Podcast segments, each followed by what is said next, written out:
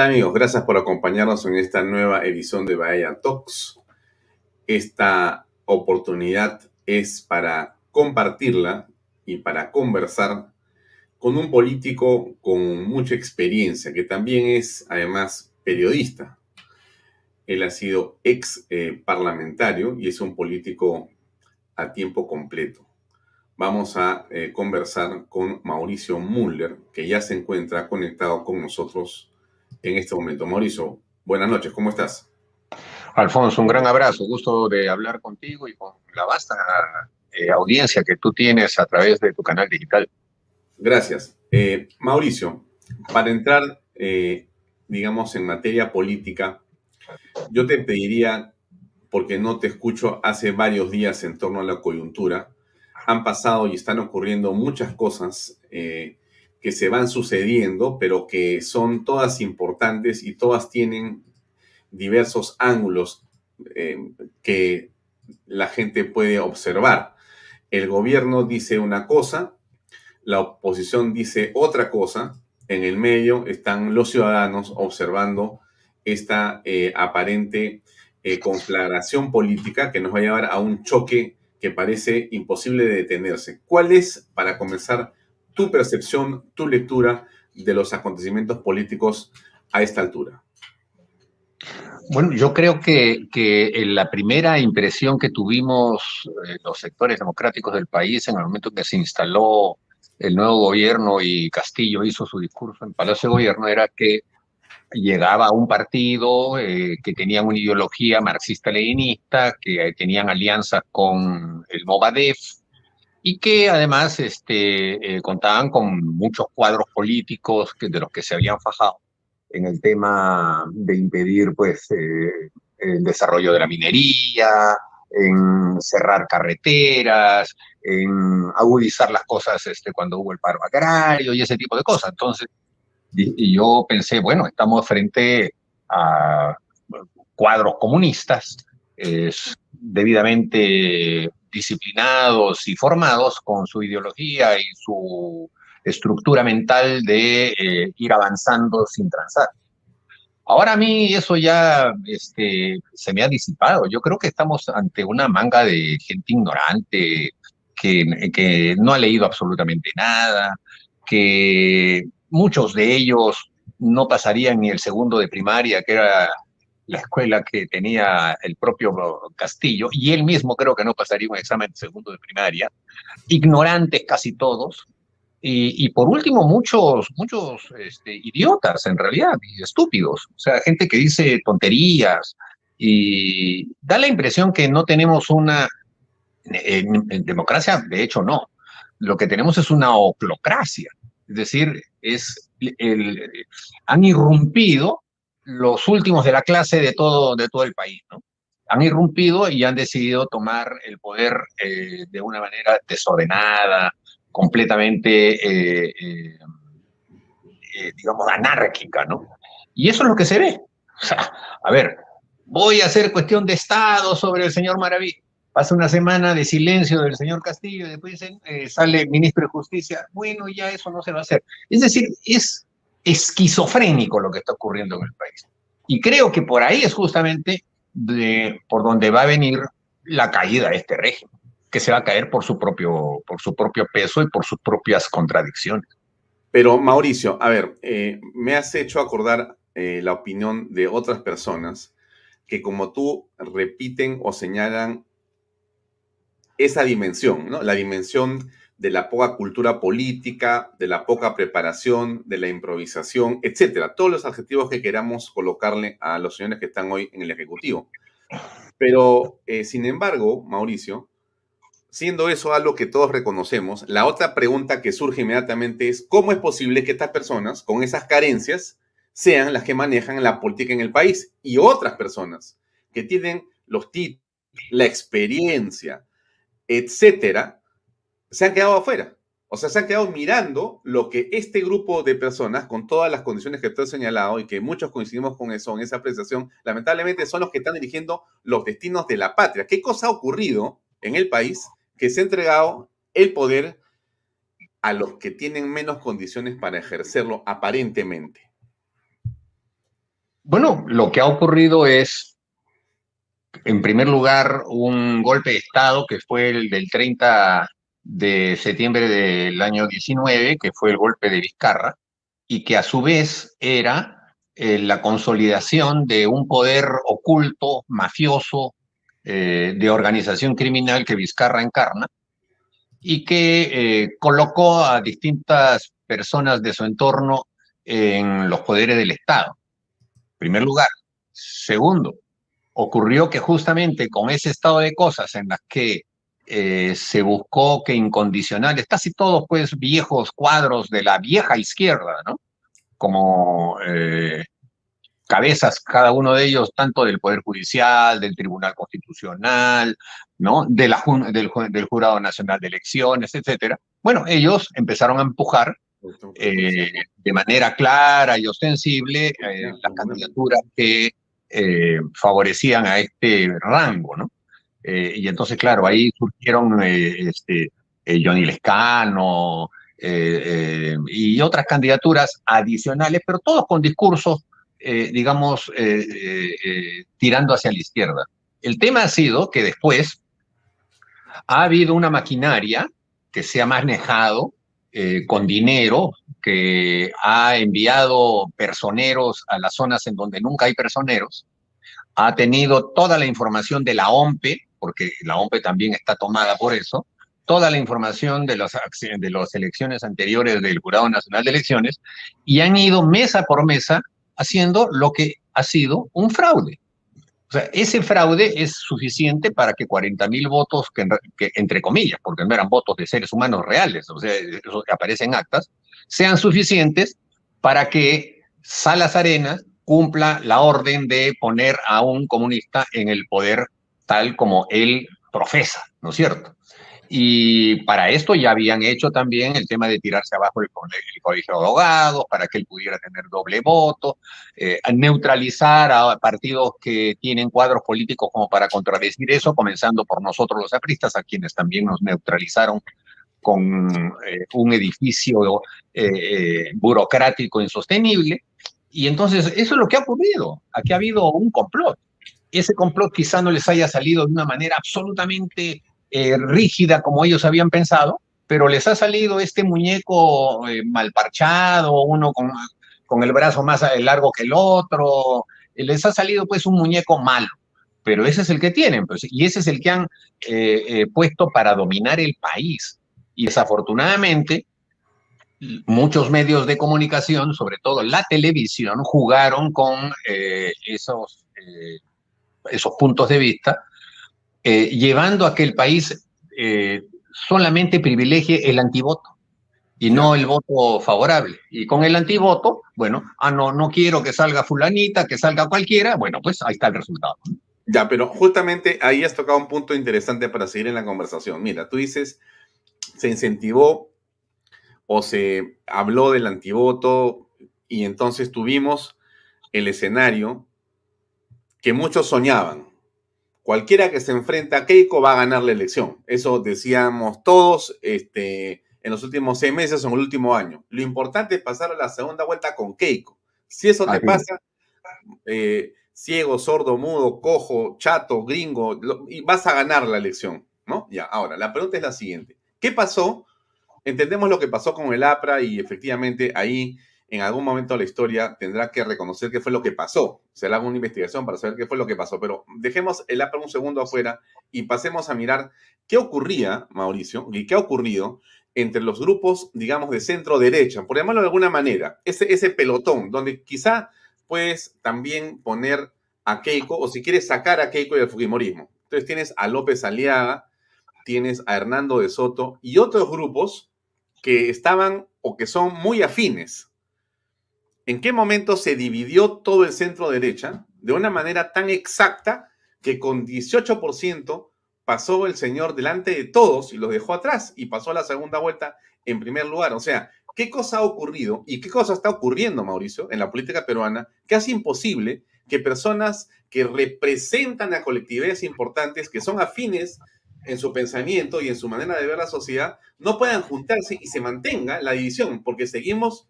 divididos ¿O cómo tú aprecias ese fenómeno de la división del centro derecho en el Perú?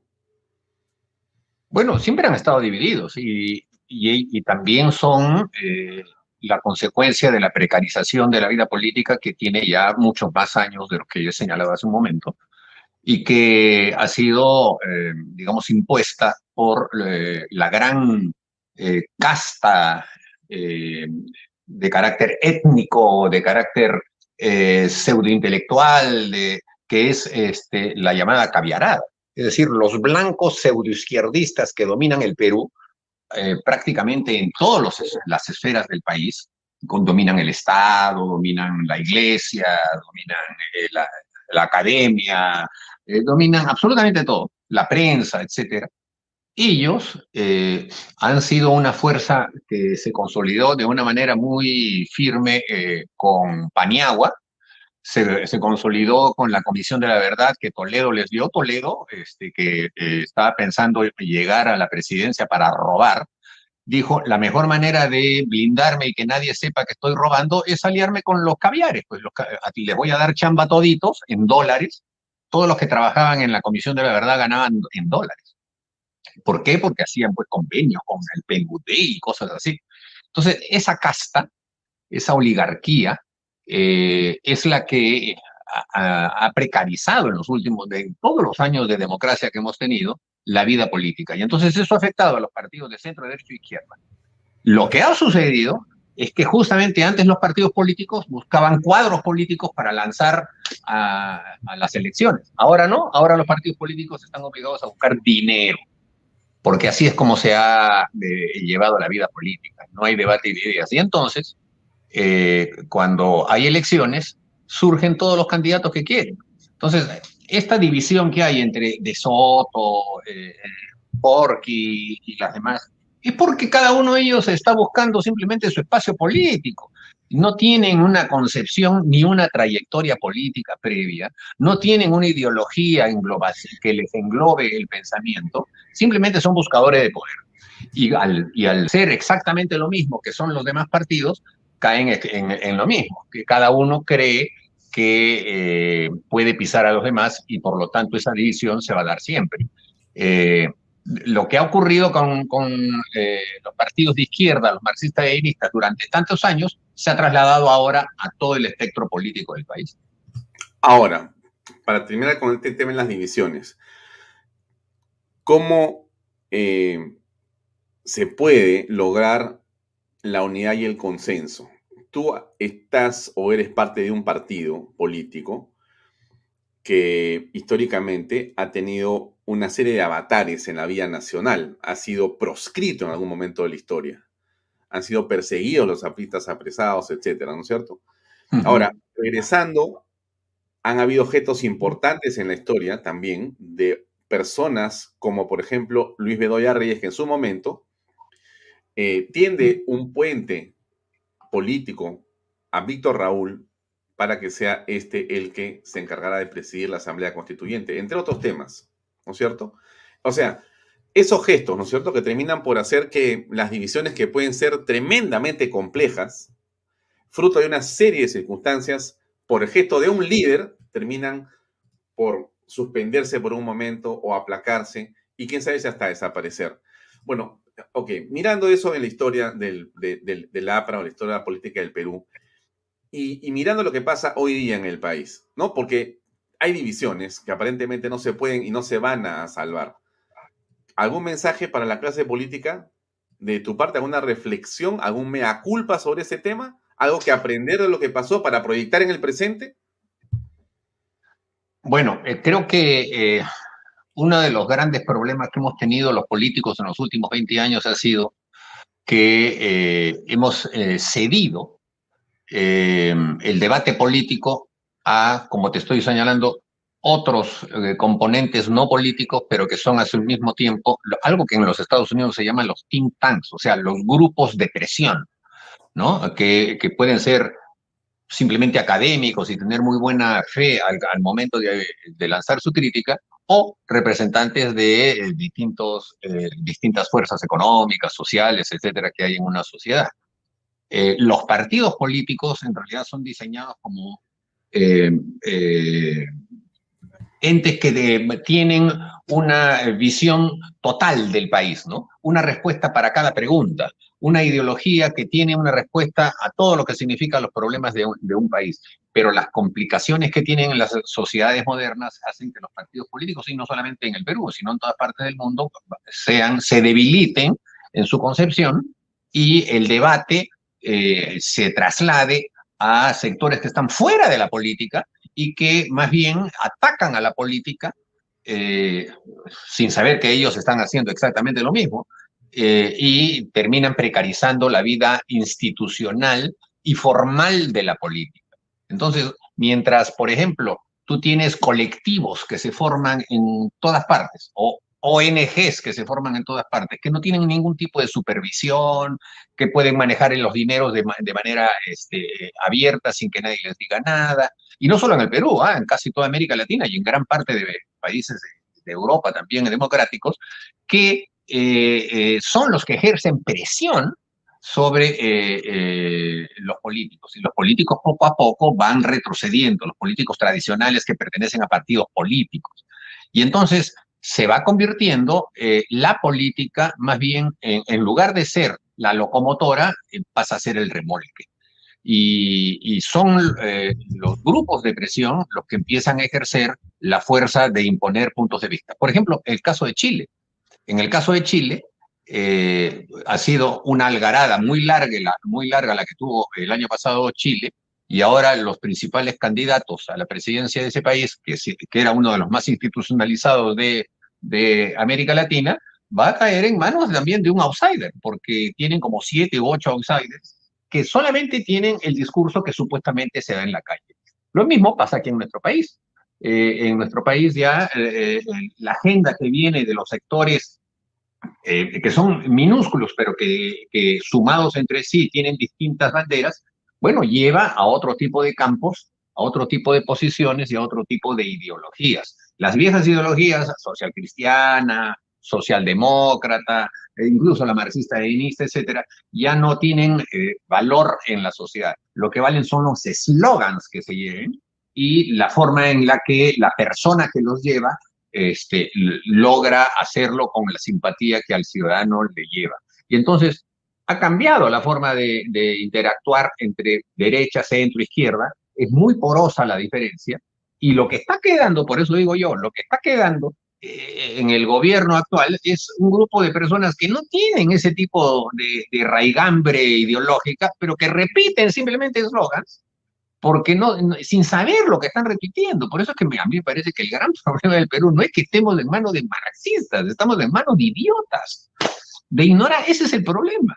Y eso, este, sin duda alguna, eh, es bastante grave porque puede terminar este, eclosionando para cualquier lado. Dejemos un momento eh, esto que podría llamarse, digamos, este, un buen deseo, porque la unidad se pueda plasmar pronto, y vayamos a escuchar algo que el presidente ha dicho hace unas horas tan solo o unos minutos en relación a esto que es la censura que está presente en la mente de todos los parlamentarios y de muchas personas en el país que miramos con mucha preocupación el proceso político en este momento. Déjame compartir un video, Mauricio, eh, importante para que lo escuchemos y enseguida poder eh, comentar, porque esto ha sido hace unos minutos. A ver, ¿qué dijo el presidente con respecto a la censura? Estaba de visita en un hospital viendo el tema de las vacunas y tuvo la siguiente inspiración. A ver, escuchemos por favor, amigos. Sé que así como Daniel Alcides Carreón se inoculó el virus en ese tiempo porque le preocupó el país para sacar adelante. Hoy también equivocadamente, políticamente, en algunos espacios se han metido el chip o se, o se vienen poniendo el virus de la interpelación, de las censuras, habiendo tantas cosas por hacer por esta patria, habiendo tantas cosas por hacer por el país pero nosotros no podemos distraernos en esas cosas porque primero está el país, primero está esa persona que está en el pasadizo esperando que alguien se los atienda, los familiares que están allá esperando para que un médico, una obstetriz, un, enfermero se acerque. Hemos estado en el Brain, y de paso caminábamos también como esos niñitos que paran descalzos, madres también que esperan la atención en diferentes espacios del país.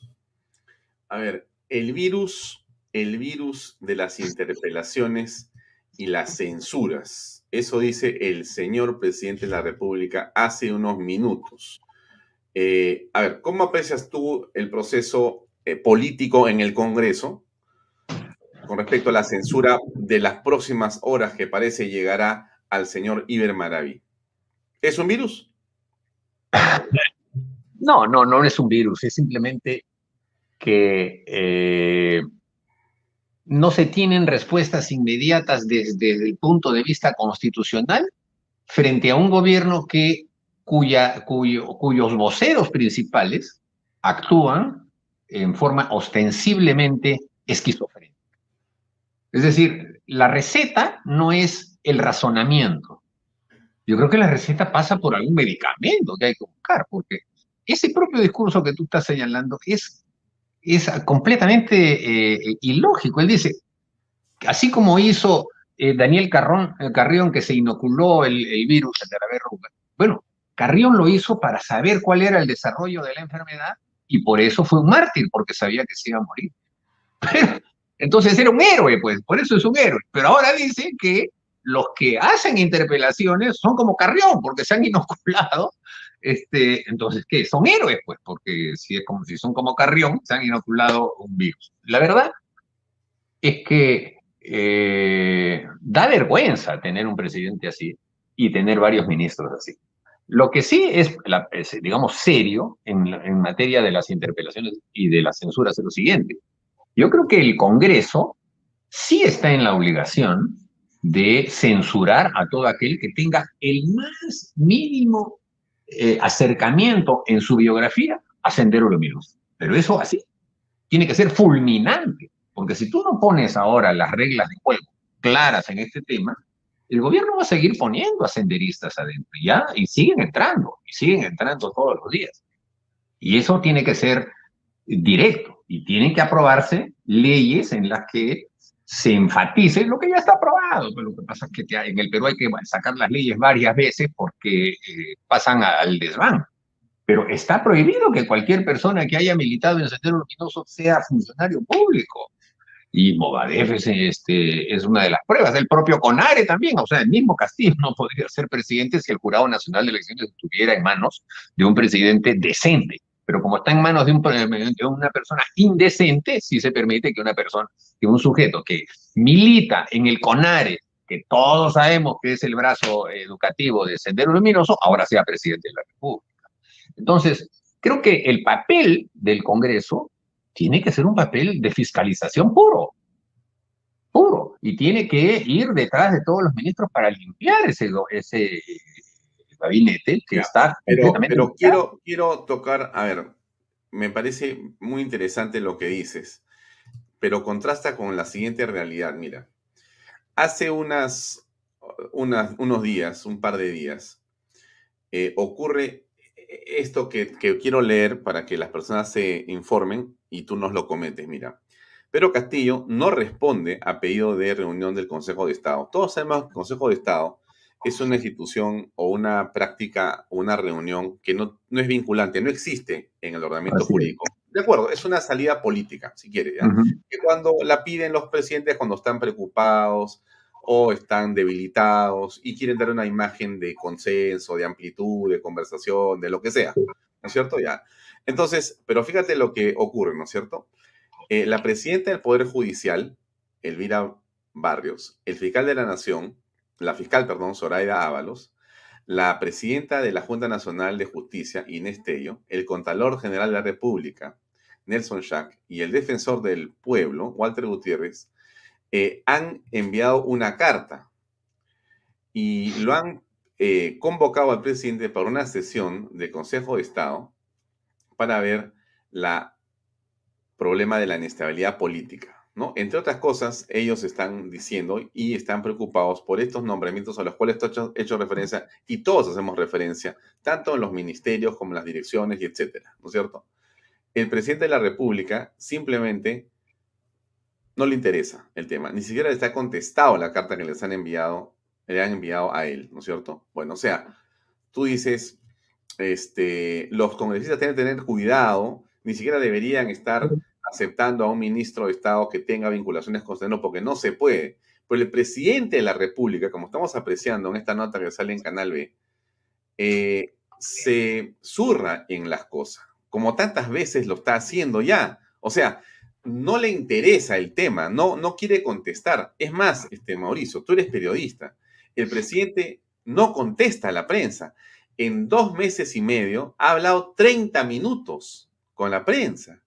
O sea, a ver, frente a qué cosa estamos. Tú recuerdas haber tenido una condición como eso en un mandatario en el país y en todo caso, esto que te estoy diciendo ya eh, estamos en los bordes del cinismo. O sea, ya no me interesa lo que tú dices, ya no me interesa como oposición, no te escucho ni te respondo. Siendo autoridad, ¿ah? ni siquiera es oposición. O sea, es el Poder Judicial, la Fiscal de la Nación, todas personas que tú puedes objetar políticamente, porque la JNJ es así, porque la fiscal es asá. Pero por último, institucionalmente, le mandan una carta al jefe de Estado. Y este hombre dice, ah, ¿sabes qué? Ni siquiera las leo, ni las escucho. Bueno, a ver, ¿Qué cosa, cómo, cómo se come esto? ¿Cómo se, cómo se procesa esto? Yo creo que eh, nunca eh, en la historia del Perú hemos tenido un, eh, y quizá América Latina también puede ser un poco difícil encontrar una persona que sea jefe de Estado y que tenga tan pocas neuronas, que que son justamente la explicación de este, gran parte de la, explicación de lo que tú me estás preguntando. Yo estoy convencido de que él eh, no dialoga con otras personas porque no sabe qué decir, porque probablemente tenga eh, conciencia de que las demás personas, los eventuales interlocutores que tuviera, eh, van a tener una capacidad intelectual muy superior a la de él y él va a quedar empequeñecido.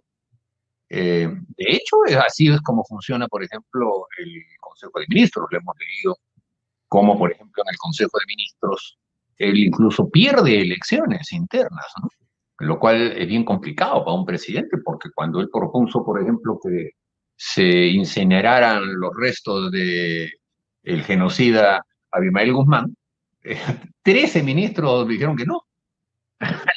Y, o sea, es, como para que lo vote, pues, porque así funciona el, el, gabinete. O sea, cuando no te respaldan, tienes que irte. Y, o tienes que votar, tienes que sacarlos. Bueno, él creo que simplemente es una persona que está, en ese sentido, pintada en la pared. Pero es el presidente y por lo tanto puede hacer lo que quiera. Puede, a ver, si le convocan este, para el Consejo de Estado, no me da la gana, no voy, va, simplemente no va y nadie lo puede obligar. Se va al Cusco y dice, voy a lanzar la segunda reforma agraria. ¿Qué, ¿Cuál es? ¿Dónde es? ¿Cómo se va a hacer? Nadie sé qué importa. Y, y él mismo se va a olvidar. Ya lanzó el tema y ya no van a volver a tocarlo. Vas a ver tú, no van a volver a hablar de ese tema. ellos simplemente tienen eslogans para poder tratar de evadir el debate político pretenden con eslogans, él mismo lo ha dicho así con toda su inocencia, ¿no? Mientras otros hablan de política, yo hago esto. Y claro, lo que hacen no dura nada, porque son solamente declaraciones y no se concretizan nunca en nada. Cuando él habla la revolución educativa, cómo, dónde, cuándo, cómo va a ser, quién la va a dirigir, no se sabe, ni interesa y ya se pasó. Pasan tres días de, de periódico y ya están otras noticias tapan lo anterior. Entonces, eh, por eso es que digo que estamos frente a un caso eh, realmente eh, inusitado de un jefe de Estado que tiene una enorme carencia de neuronas, lo digo con todo, lo digo con todo respeto, pero eso es lo que se ve, lo que se trasunta, no es un, insulto a una persona, Mira, sino que es simplemente una, una constatación. He puesto una noticia de la primera semana de agosto, la primera semana de agosto de este año que tiene que ver con lo que tú dices en el sentido siguiente, ¿no? Mira lo que dice la, noticia de Andina, ¿no? Presidente anuncia entrega de 19 millones de soles para damnificados por sismo en Piura. ¿Te acuerdas que un sismo y que el presidente eh, inclusive estaba acá en plena ceremonia con eh, la Fuerza Armada y decidió coger un avión e irse disparado hacia Piura, llevando ese cheque que hasta el día de hoy, obviamente, ni se ha cobrado, ni se ha entregado un solo centavo.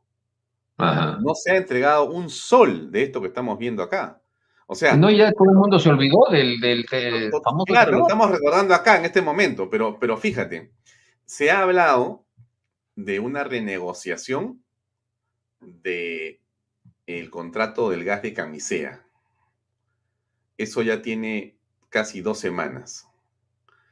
No hay ningún tipo de renegociación porque no existe. Primero planteada por la PCM que no tiene eh, personería para poder implantarla, porque eso lo está haciendo y lo hizo Perú Petro en su momento, y finalmente es por ahí donde debe de efectuarse cualquier tipo de conversación.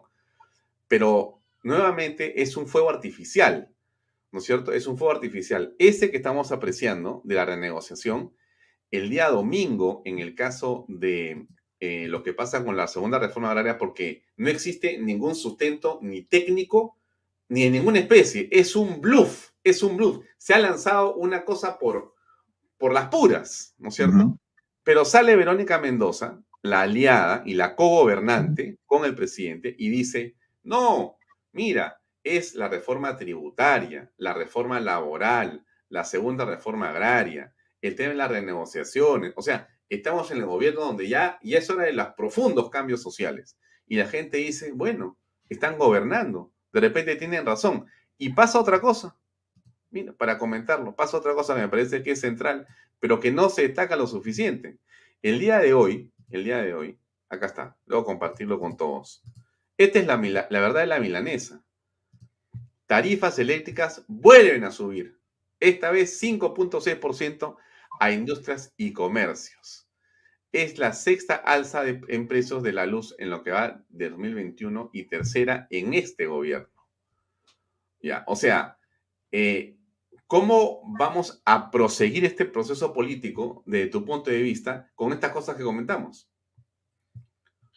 No veo, no veo que haya eh, visos de un cambio o un recodo en la metodología que va a utilizar el gobierno y vayan a seguir con, los mismos anuncios eh, huecos que han seguido teniendo para mantener adormecida a gran parte de la población cuando ocurre un tema como el del alza de las tarifas eléctricas, eh, no me va a extrañar que en los próximos 48, 72 horas salga uno de los ministros a decir que eso es culpa de la oposición, ¿no? Ya lo han dicho además, que eh, el alza del dólar, por ejemplo, es porque los ricos, los poderosos, este, no lo quieren a Castillo y entonces han decidido que, suba el precio del dólar. ¿no? Eh, este, entonces, esa, eh, eh, fórmula de decir anuncios son solamente para buscar titulares de periódicos, pero son cosas que ya ah, en este momento te duran no más de 48 horas. Y la señora Mendoza, eh, que era la secretaria, este, la alcanza papeles de Nadine Heredia, lo debe saber bien porque uno de los gobiernos que anunciaba reformas de todo era justamente el de Ollantumala.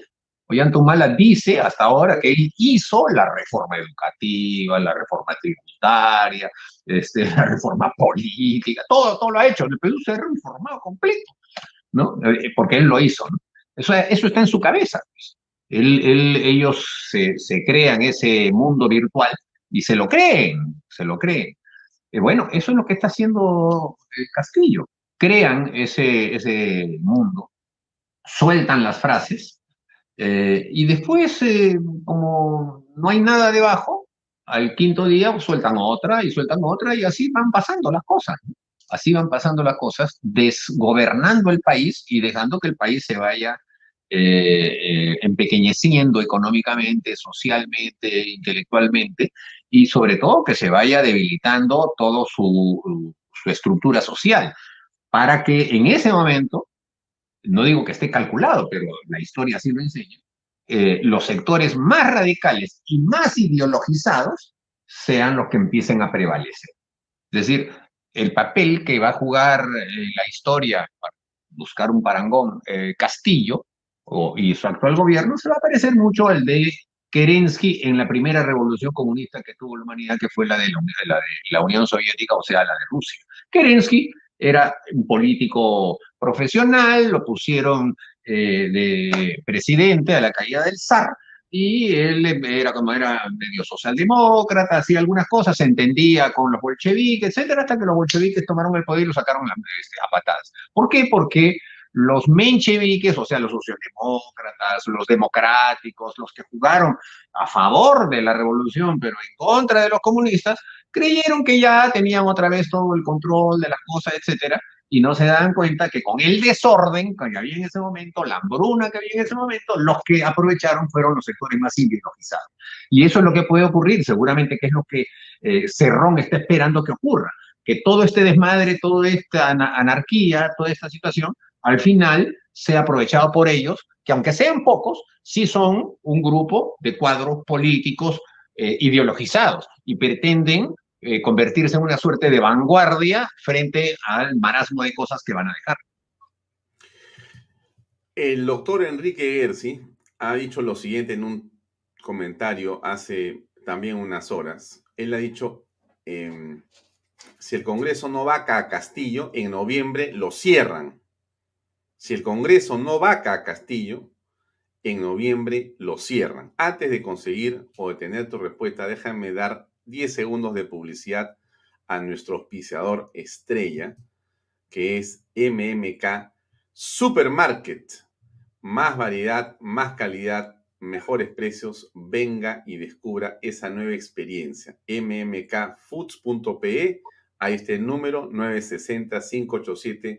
960-587-331. En Monterrico, Avenida Encalada 464, San Miguel, Avenida Elmer Fosse 579, Surco, Avenida Caminos del Inca 1012 y Surquillo, Avenida República de Panamá 4295. Gracias a MMK Supermarket. Regreso con la imagen y yo he puesto en un tuit, es un hecho, la cuenta regresiva ya comenzó. Y Enrique Gersi dice, si el Congreso no va a Castillo, en noviembre lo cierran. ¿Tú crees eso, Mauricio Muller? Es posible, yo no puedo, digamos, vaticinarlo, sí, es posible, pero eh, no sé también con qué exactitud Enrique está este, ya señalando que puede hacer esto en noviembre. Aquí van a darse todavía varios factores, porque eh, la correlación interna del, gobierno todavía está en pugnas y es probable que para que ocurra una circunstancia como esa se necesite que eh, se hayan dirimido las discrepancias y que uno haya impuesto sobre el otro grupo su punto de vista. Eh, si hay una eh, disolución del Congreso, tendría que ser eh, avalada nuevamente por el Tribunal Constitucional, como hizo con el caso de Vizcarra. Ahí están las consecuencias de haber aceptado con algarabía la disolución del Congreso irrita e ilegal que hizo Vizcarra, porque ahora le está dando ejemplos a, a Castillo para que pueda hacer exactamente lo mismo, sin que haya eh, sin que se ocurra, sin que se dé el requisito que la Constitución mandaba, que era que el Congreso tuviera que censurar a dos gabinetes. Para la historia quedará de que nunca hubo una segunda censura, nunca. Eh, hubo una payasada de, un sujeto que pasará a la historia como un payaso, según yo creo, que es el señor Salvador del Solar, que entró tirando patadas al Congreso y haciendo cuestión de Estado, por la elección de los miembros del Tribunal Constitucional. Y los miembros del Tribunal Constitucional eh, ya tienen todos su mandato vencido, hasta ya se están, eh, ya están muriéndose de viejos, y siguen ahí, y no les pasa nada, nadie los toca. ¿Por qué? Porque justamente ese Tribunal Constitucional eh, constitucionalizó el golpe de Estado. ¿Para qué? Para quedarse. Entonces yo pienso que eh, estas personas que ganan 35 mil soles cada uno y que hace más de tres años debieron dejar de ganar esos 35 mil soles, tarde o temprano van a tener que devolver toda esa plata, porque su permanencia ahí es ilegal. Eso de que yo me quedo hasta que no me nombre el Congreso, por favor, no es así. Eh, te eligieron por cinco años y al quinto año te vas, como hizo el señor Bomón. Se fue y se acabó. ¿Qué pasó? ¿Se cayó el tribunal? No, se eligió otro y punto. Pero ellos se enquistan allí. Y eso le podría permitir a Castillo que eh, ejecute una eh, asonada como esa. Sin embargo, las condiciones no son las mismas. Yo creo que Vizcarra había alimentado a través de una prensa muy mermelera un endioseamiento eh, y una situación de eh, ataque constante y permanente al Congreso, que eh, hizo que las masas ignaras terminaran aplaudiendo ese tipo de acciones. y no creo que sea el actual momento. O sea, ya no hay espacio político para que la gente aplauda la disolución de un Congreso por parte de Castillo. Eso creo que le podría salir el tiro por la culata si es que eh, lo busca hacer. Y claro, pues, como en el Congreso también son una federación de independientes, eh, no van a dar los pasos que lleven a la justificación de una disolución. Así que todavía no, no lo veo como muy probable ese tema.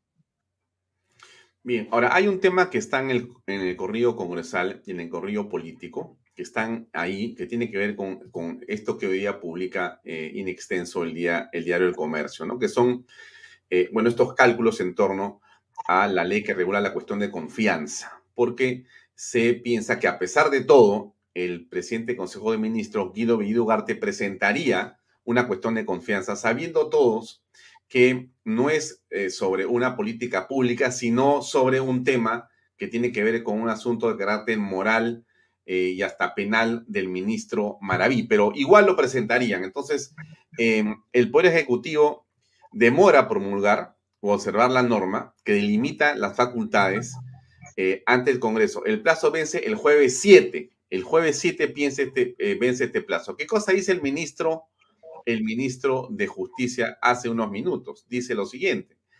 Ejecutivo observará la ley que regula la cuestión de confianza y acudirá al Tribunal Constitucional si se promulga por insistencia. Pero aunque acuda, ya está vigente la ley. Por lo tanto, ¿te parece a ti que el Congreso queda ya de alguna manera protegido y blindado o no? Eh, no, no creo que quede blindado todavía. Eh, sin duda alguna, eh, la disolución del Congreso solamente se puede plantear con una moción eh, que hagan los ministros y que se le rechace por dos veces. El, gran problema es que el Tribunal Constitucional eh, interpretó ese tema en forma esquizofrénica. ¿Por qué? Porque dijo claramente que el Poder Ejecutivo tenía el, derecho de plantear cuestiones de confianza eh, al Congreso para el mejor desarrollo de sus políticas y de su interés como poder ejecutivo. Eh, y digo esquizofrénica porque habiendo dicho eso, el Tribunal Constitucional, el mismo Tribunal Constitucional, santificó el golpe de Estado del 30 de, septiembre, pese a que el justificativo fue la elección de un miembro del tribunal, justamente del Tribunal Constitucional, que es prerrogativa exclusiva del Congreso de la República, donde ahí no tienen absolutamente nada que hacer el gobierno, es exclusivo. Y sin embargo, el Tribunal Constitucional dijo, sí, vale, ese golpe de Estado, ¿no? Todos allá conchavados en su carnaval, etc. Entonces, frente a un Tribunal Constitucional corrupto como el que tenemos, eh, a mí, la verdad, yo no, apostaría nada, pero no creo que eh, eh, el Congreso vaya a, pisar el palito.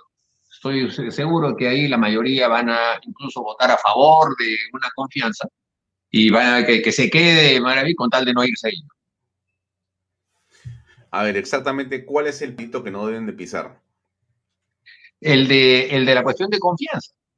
No digo que no deban, yo digo que sí deberían, pero no lo van a hacer el Congreso no va a querer hacerlo y van a aceptar que Maraví se quede para que no existan eh, pretextos de disolución del Congreso.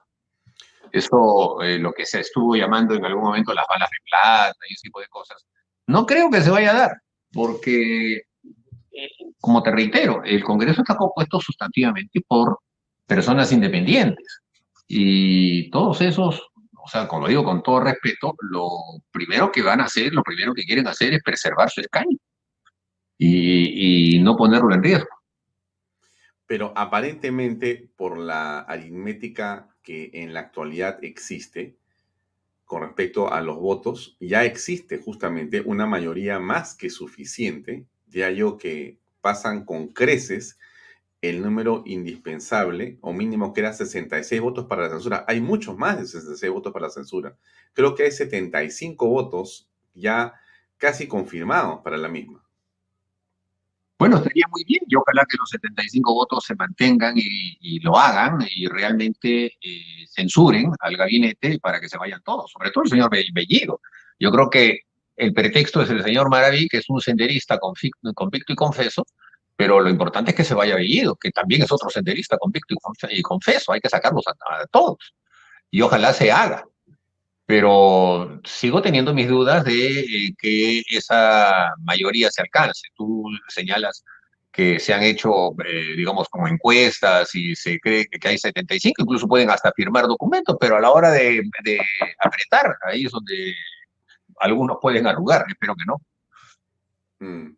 Bueno, ahora, para ir terminando, eh, ok, esta situación de confrontación política permanente va a acabar en una vacancia presidencial, eh, Mauricio Müller. ¿Eso es a lo que apunta una buena parte eh, de los sectores políticos o es una percepción equivocada? Desde mi punto de vista, creo así.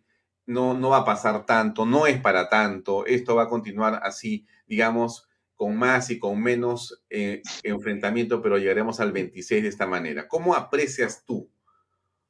Tú eres el político. A ver, pienso que que no, no van a, eh, los congresistas no van a dar el paso de una vacancia, sino si es que ocurre realmente un tema sumamente grave, más grave de lo que estaría ocurriendo. Eh, pero si eh, se diese esa circunstancia, yo creo que ellos tendrían que poner justamente en la balanza qué es lo mejor para el país, y lo mejor para el país sería hacerlo vacar a, eh, Castillo es un tema de, eh, de, digamos, de compromiso patriótico, porque cada día que pasa con este gobierno, el Perú sigue peor. Estamos cayendo en un abismo, estamos a la mitad del abismo y seguimos cayendo. Claro, hay gente que puede tener ese optimismo del que hablaba el cómico Verdaguer, que decía que el optimista es el hombre que se tira del último piso y cuando va por la mitad del edificio, este, dice, bueno, todavía no pasa nada, ¿no? Sigo, sigo vivo. bueno, estamos así. Eh, aquellos que están en una posición eh, eh, optimista, que esto se puede recuperar, eso, yo creo que son los suicidas que están a la, mitad de camino. tarde o temprano, si no se hace esto, si no se le saca, y se impulsan nuevas elecciones, no hay manera de que eh, el país pueda recuperarse de una manera sostenida. Eh, es increíble que eh, un país como el nuestro haya caído en una circunstancia como esa, pero nos toca a los peruanos ser lo suficientemente, digamos, comprometidos para impedir que el país se siga cayendo. Y uno de los factores sustantivos está en el gobierno, no queda otra. ¿Y cuál es el papel que pueden jugar las calles en esto? ¿Cuál es el papel que pueden jugar los partidos políticos que por lo menos tienen eh, cierta efervescencia, cierta militancia, que aunque tengan o no tengan capacidad para poder ir a las elecciones del 22 o las del 26 inclusive, porque han perdido inscripción, están tratando de articular desde digamos, las plazas y las calles. ¿Ves que eso tiene una perspectiva y eso sirve en este propósito de vacar al presidente de la República y proteger a la nación o no?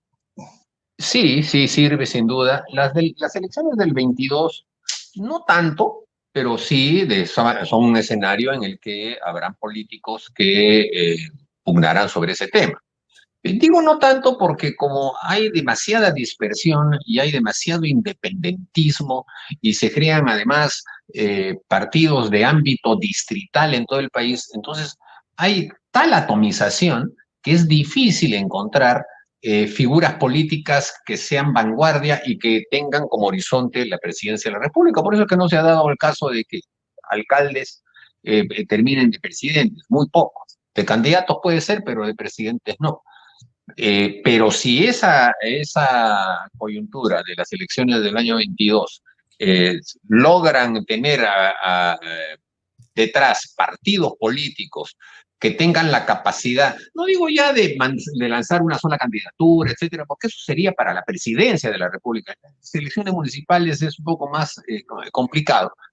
Eh, por lo menos que sectores democráticos sean los que puedan ganar la alcaldía de Lima y de las principales eh, ciudades del país, será sin duda una alerta para poder ir más allá, para, digamos, decirle al, al gobierno que están en una situación de minoría y que por lo tanto deberían eh, eh, o dar un paso al costado o eh, establecer un gobierno de ancha base entre, de coalición entre gobierno y oposición, que nunca se ha dado en nuestro país, pero que podría ensayarse eventualmente. Bueno, yo estoy haciendo simplemente elucubraciones hacia el futuro.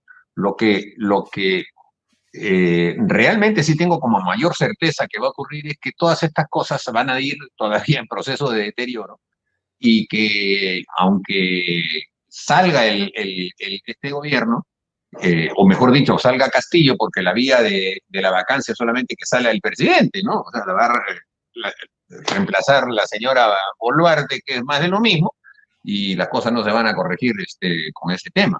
Entonces, la precariedad todavía va a seguir desafortunadamente mientras ellos estén muy bien enquistados ahí. Claro, pero si sale eh, Castillo y como eh, en alguna oportunidad eh, también se va el vicepresidente o la vicepresidenta Boluarte, quedaría Mari Carmen Alba para convocar a elecciones. ¿Cómo ves ese escenario? Bueno, ese sería el ideal, como te lo dije hace un momento, ¿no? Vacar al gobierno, es decir, al presidente y después a quien lo reemplace, para de una vez convocarse elecciones, eso sería lo Pero algunos dicen, pues, este, que sería peor, ¿no? De repente llega Bermejo, candidato presidencial, y es el presidente de la República. Bueno, en el Perú todo puede pasar, pero la verdad que después de lo que estamos pasando en este momento, que alguien eh, que realmente quiere a su patria eh, vuelva a votar por ellos mismos, este, porque en realidad no, no debe ser peruano. Eh, yo creo que cualquier peruano que hoy está viendo cómo está desmadrándose el país no va a volver a insistir, quizás una minoría, pero no creo que sea una mayoría la que piense que hay que insistir en lo mismo. Aquí seamos claros que nosotros como demócratas creemos que la gran mayoría de peruanos son demócratas, que la gran mayoría de peruanos decidió por candidaturas democráticas en las últimas elecciones, pero ha habido fraude, ha habido fraude, ha sido clarísimo. Ese fraude ha sido casi minúsculo, es verdad. O sea, comparado con todo el universo electoral, no se nota porque se hizo eh, casi en el sur solamente, pero fue suficiente. Son 41 mil votos de diferencia, eso se hace facilísimo. Eh, cuando tú no tienes personeros en esa zona. Y el Fujimorismo no tuvo personeros, esa es la verdad.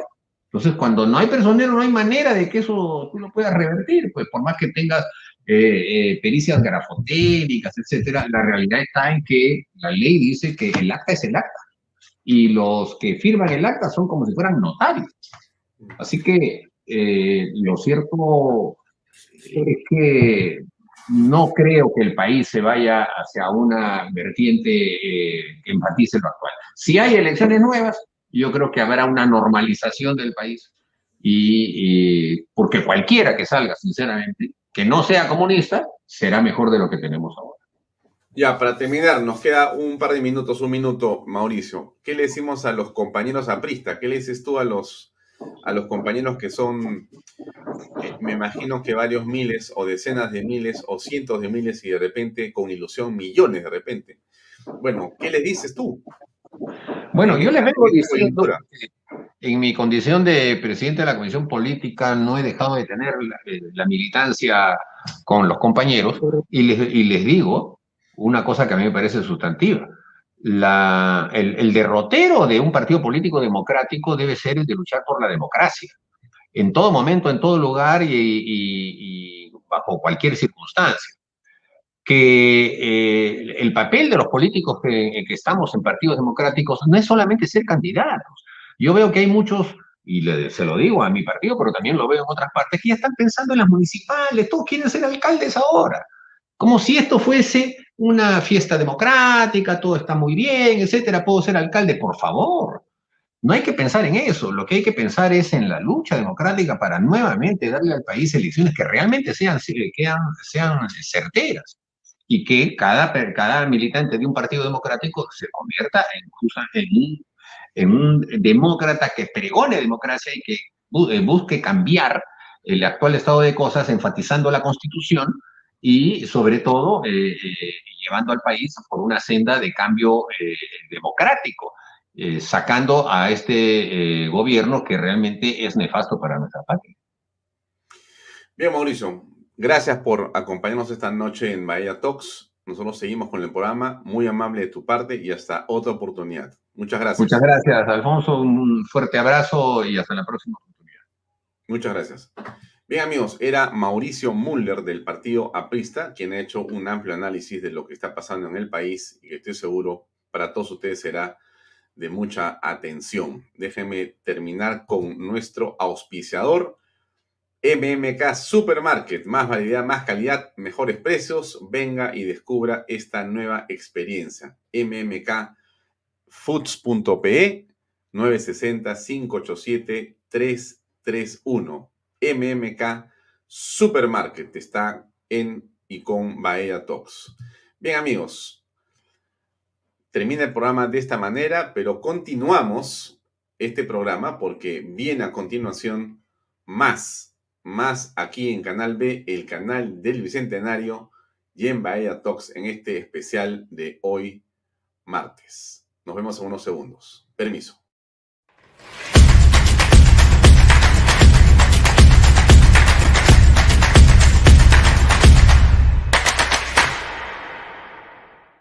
Vamos a continuar con estas conversaciones tan interesantes, tan importantes. Está a continuación y con nosotros el ingeniero Roque Benavides, que ya está conectado eh, también. ¿Cómo está? ¿Qué tal, Roque? Buenas noches. ¿Cómo estás? Buenas noches. Muy, muy buenas noches, Alfonso. Muchas gracias por esta invitación. Bien, Roque, hemos escuchado, quizás has tenido tiempo de escuchar alguna parte de la entrevista que hemos tenido hace unos minutos con Mauricio Muller. Pero hay muchas cosas que están ocurriendo en el país en este momento que merecen, eh, por cierto, comentarlas. Por eso era nuestro interés conversar contigo esta noche. Yo quisiera comenzar eh, por pedirte cuál es tu posición o tu percepción tu análisis, eh, digamos, en corto, en breve, para entrar en la conversación de lo que está ocurriendo políticamente en el país. ¿Cómo aprecias esta coyuntura en este momento? Creo que todos los peruanos tenemos que preocuparnos por defender la democracia de nuestro país. Eh, muy bien lo ha dicho Mauricio Mulder, no se trata pues de candidaturas que puedan estar ah, avisorando algunos, creo que el desorden, la incoherencia que estamos viendo en el gobierno, especialmente entre el presidente de la República, el señor Cerrón y el señor eh, Bellido, no generan el ambiente adecuado para generar la confianza que se necesita para atraer la inversión y por supuesto eso generar los puestos de trabajo que tanto necesitamos. Cuando a mí me hablan de los bonos para la gente más necesitada, seguramente es una solución de muy corto plazo, pero la solución de largo plazo está en el crecimiento económico eh, que viene producto de la inversión y eso nos permitirá generar los puestos de trabajo que son el mejor, por lejos, el mejor bono y, y por supuesto un bono con autoestima, que es tan importante. Lo que ha sucedido acá en el Perú es que hemos perdido muchos puestos de trabajo y la calidad de los puestos de trabajo que han quedado también se ha desmerecido mucho. Y entonces, eh, em, a mí personalmente me preocupa ese caldo de cultivo que se pueda estar generando en un ambiente de mucha frustración. Creo que el Perú merece un mucho mejor eh, futuro y que nuestras autoridades sean pues lo más coherente posible. El hecho de que el pan esté subiendo, el hecho de que el dólar se esté disparando, eh, no es otra cosa que un termómetro de la inestabilidad que estamos viviendo. Creo que eh, tenemos que ponernos las pilas y tratar a nivel de gobierno y a nivel de Congreso, que tiene que cumplir un rol fundamental, de ponernos a trabajar precisamente para generar el mejor ambiente posible. Mira, eh, lo que dices creo que es muy importante, muy interesante, pero quiero contrastarlo con unas declaraciones del presidente de la República de hace eh, unas horas, ¿no?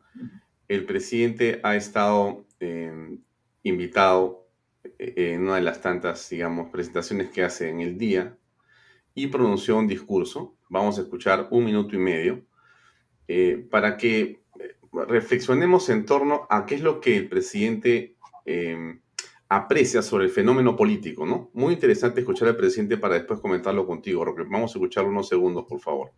Escuchemos, eh, amigos. Y los invoco para que ustedes empezamos a entender de que el costo del pan no es, no es porque ha llegado Pedro Castillo al gobierno. El costo, la subida del dólar, no es porque ha llegado un hijo del pueblo al gobierno. El costo del gas no es porque hemos llegado al gobierno. Lo que pasa es que durante décadas que se ha venido gobernando siempre pensando en los de arriba, tienen el temor que en poco tiempo demostremos que los hombres del pueblo sí podemos trabajar para el pueblo, para los hombres y mujeres, rescatando como el gas para todos los peruanos. Que impulsemos una segunda reforma agraria, que le demos leyes vivas para los trabajadores como la ley de los canillitas, que le demos leyes a favor del pueblo y vamos a seguir poniendo el pecho y vamos a comprarnos el pleito contra esas leyes agresivas de los trabajadores del país, contra esas leyes agresivas que atan de pies y manos a los ministerios, al gobierno. esperemos de que cuando estemos frente a frente debatiendo estos temas, ahí también muestren su, su verdadero rostro y digan, acá, esto es lo que tenemos que hacer por el país. Bien, no, no continuamos ya con esto porque me parece que es inútil escuchar más de lo que el presidente ha hecho. El pensamiento de Pedro Castillo es claro en el sentido de, desde mi punto de vista, Roque, es evadir la responsabilidad de la conducción de la nación para señalar que la responsabilidad o las consecuencias de lo que vemos no son su responsabilidad, sino son responsabilidad, eh, al parecer, de otros factores. No es el gobierno, no es la desconfianza, no es el clima de confrontación, sino son otros factores. Casi la faltó decir que era culpa seguramente de los empresarios. El hecho que suba el pan, porque lo está eh, dejando como entrever ahí. Eh, ¿Cómo aprecias estos niveles, no sé cómo llamarles, de eh, lógica del presidente de la República a estas alturas, Roque? Lo que es concreto es que el tipo de cambio se mantenía pues muy estable durante mucho tiempo, producto de esa confianza que había en la economía peruana, que pese a la pandemia, pese a la crisis eh, política, se mantenía bastante sólida.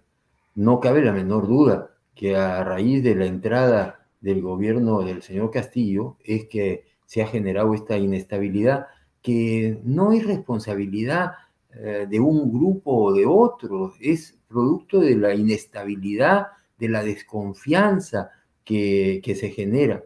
Yo no tengo ni que decirte que la gente más humilde del Perú se tiene que estar sintiendo muy fastidiada, si no muy frustrada, de que el precio del pan suba, que seguramente alguna influencia también tiene la subida del precio del trigo, pero muy menor, muy menor. Eh, el hecho de que el tipo de cambio de, en el Perú haya subido de 3.70, 3.80 a 4, casi 4.20, pues eh, ha tenido un impacto sobre la canasta básica familiar. Y eso no necesito ser economista para decirlo. Y, creo que por ahí es que el pueblo va a juzgar la performance de este gobierno. Creo que el señor Castillo eh, tampoco está alineado ni siquiera con el señor Franque, que debe estar muy preocupado porque él sí entiende el tema económico y, que los precios vayan eh, subiendo es producto de eh, la, capacidad o la incapacidad que puede haber tenido este gobierno. Así que eh, finalmente quien gobierna tiene que asumir también sus responsabilidades. Nosotros los peruanos lo que le deseamos es el mejor de los éxitos. Nadie que es bien nacido en el Perú y que quiera a su patria puede desearle mal a un gobierno, pese a que uno pueda no haber votado por ellos. Pero definitivamente lo que queremos es que haya éxito, que genere ese bienestar, que genere esa generación de puestos de trabajo que tanto necesitamos. Y eso, lamentablemente, no está sucediendo. Em, hoy día una persona me comentó dos puntos de vista que quiero trasladar a la conversación contigo para que me digas tú más cerca de qué posición tú te encontrarías. Y, es lo siguiente. Hay un grupo de personas o peruanos, entre empresarios o políticos, digamos, o inclusive periodistas o comunicadores o operadores políticos, como sea, que piensan que en realidad em, Castillo podría optar por una suerte de hoja de ruta, que se le podría aislar, que podría eh, en realidad em, neutralizarse a estas eh, suerte de bombas que tiene alrededor de él y que en realidad él no es el problema, sino quienes lo rodean, que hay una cierta esperanza y que la palabra vacancia es un tema demasiado duro demasiado radical. Ese es un grupo de personas que podría pensar en eso. Y hay otro grupo de personas, Roque, que piensan que eh, el señor Pedro Castillo es eh, en realidad él y su grupo, ¿no? Son fundamentalistas, son comunistas cincuenteros, castristas, cocaleros del Braem, eh, ahora están queriendo industrializar la coca, pero en realidad tienen en el fondo un pensamiento hasta vinculado estrechamente con el narcotráfico, son Sute, Conare, Movadef, Sendero Luminoso, y, que en realidad em, no hay sino que, además, considerando que tienen un pensamiento modelo eh, de eh, Evo Morales y se viste como Evo y quiere hablar como Evo Morales, entonces da la impresión de que nos quieren conducir hacia ese escenario y por lo tanto no hay nada más que hacer que sacarlos del poder. Eh, tú eh, si te muestro estos dos espacios, por supuesto, puedes tener otra opinión distinta, pero en estas dos posiciones, Roque, que, que, te comento, ¿dónde te encontrarías tú más cercano en tu pensamiento? La realidad, y tenemos que vivir en la realidad, no, no en el mundo ilusorio, eh, nos está llevando a, que gente con capacidad, con inteligencia, entienda que hay que cambiar este rumbo que estamos siguiendo, que hay que cambiar esta confrontación que lleva el señor Bellido y el señor eh, Cerrón con, eh, pareciera, con el señor Castillo. Y creo que si es que el señor Castillo reflexiona, eh, podría asumir una hoja de ruta y, convocar a otra gente. Y creo que es fundamental también eh, recordar que entre el señor Castillo y la señora Fujimori obtuvieron, sumados los dos, el 18% del padrón electoral. 18%. El 82% del padrón electoral no votaron por ninguno de los dos. A mí me suena increíble que se pueda pretender imponer un programa de un partido político que ha obtenido una minoría, muy minoría, y que no convoque a las otras fuerzas políticas. Muchos de ellos están representados en el Congreso de la República. Entonces, eh, creo que nadie ha votado pues por el comunismo o el socialismo del siglo XXI. No debe haber habido un grupo muy, muy menor que ha votado por el socialismo del siglo XXI. Y, y quién sabe, aún más menor es el que ha votado por un comunismo que el señor eh, Cerrón eh, insiste en, defender. Así que yo pensaría que el señor Castillo puede entrar en razón, ojalá, no tengo la certeza, obviamente, y que pueda convocar a otras fuerzas políticas y que se dé cuenta de que la votación que él ha recibido no es pues para imponer su, su posición, no es para llevarnos a una nueva constitución, que es lo que más inestabilidad está generando, sino que él tiene que pensar como un demócrata que la población ha votado en, forma inequívoca por distintas fuerzas políticas. Esas fuerzas políticas están representadas en el Congreso de la República, donde el partido del señor Castillo y el señor Castillo no tienen ni por lejos una, una mayoría, tienen, quién sabe, la, primera minoría, pero, pero nada más que eso, ¿no? Ahora, eh, tu posición, Roque, podría ser vista como una posición o de resignación o de cierta eh, candorosidad o inocencia frente a ciertas evidencias, Roque. Es decir, no estamos frente a un gobierno que está adorando la píldora. No estamos frente a un gobierno que te está diciendo que está cambiando lo que decía su plan de gobierno. En ningún momento, salvo que hayamos visto cosas distintas, pero el plan de gobierno de Perú Libre, el que está inscrito en el Jurado Nacional de Elecciones, es exactamente lo que están llevando a cabo estas personas. Y ahí hablan de estatizaciones, de expropiaciones, de no a la libertad de expresión, entre otras cosas. Y lo están diciendo y lo están haciendo. O sea, no hay ninguna eh, atisbo a cambio de rumbo. El rumbo parece ser, y, no hay evidencia de ningún cambio, que es uno solo. Inclusive, el viaje a Estados Unidos es automáticamente modificado en el mensaje político antes inclusive llegue el presidente al Perú. El presidente nunca desmiente a su primer ministro y entonces siempre se tiene un doble discurso que termina siendo el más extremo, el que vale el que vale, ¿no es cierto? El presidente inclusive el domingo ha hablado de nueva constitución, o sea, hay una asamblea constituyente de por medio que ellos siguen apuntando y siguen apuntando con este tema de las reformas, ¿no? Entonces, la pregunta es, ¿no crees, Roque, que debería ser la oposición más eh, radical frente a este tema? ¿O tú crees, en realidad, te lo vuelvo a preguntar, a tu, a tu pregunta, a tu pregunta sobre la hoja de ruta, yo he hecho una reflexión. Sí. Eso Perdón. Sí, por favor. Creo que se... Aló. Me parece que se cortó. Bueno. Problemas con la conexión. Algo pasó, ¿no? Vamos a esperar que se conecte el ingeniero Roque. ¿Estás ahí, Roque? Se, se cortó un segundo, se congeló la imagen un segundo. ¿Me escuchas?